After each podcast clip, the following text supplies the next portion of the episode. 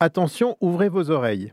Aucune autre plante ne peut se vanter d'avoir inspiré autant de légendes, même si elles sont parfois contradictoires. Nous allons parler aujourd'hui du sureau.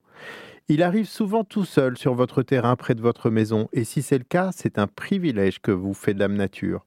Vous le reconnaîtrez à son odeur que l'on pourrait trouver repoussante, ses feuilles et son bois sont un peu fétides, ou alors sublime quand les, feuilles, les fleurs apparaissent, délicates et parfumées.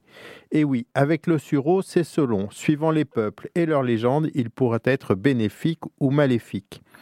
Devant votre porte, suspendez un rameau pour dissuader le mal d'entrer ou mettez des brindilles récoltées à la Saint-Jean dans les trous de vos serrures.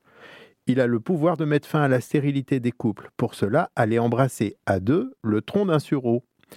Portez en amulette des rondelles de bois de sureau pour vous protéger du mauvais œil. En Bretagne, on disait qu'il était le refuge des fées et que chaque fleur était en fait une fée que de bonnes choses apportées par le sureau. Mais hélas, le sureau sait aussi se faire ténébreux.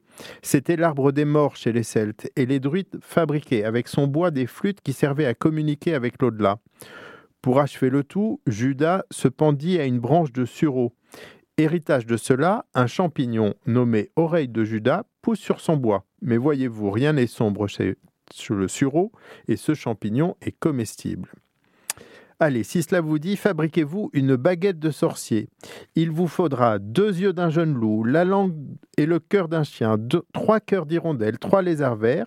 Séchez le tout dans deux feuilles d'un vieux grimoire, remplir avec cette pâte la branche creuse d'un sureau, boucher l'extrémité avec sept feuilles de verveine cueillies la veille de la Saint-Jean et une pierre multicolore trouvée dans le nid de huppe facier. Ça vous inspire? Plus facile, faites votre encre avec des baies de sureau écrasées en y ajoutant un peu d'alun ou de gomme arabique et un agent de conservation naturel. Vous pourrez directement faire de jolis dessins avec une encre violette 100% naturelle.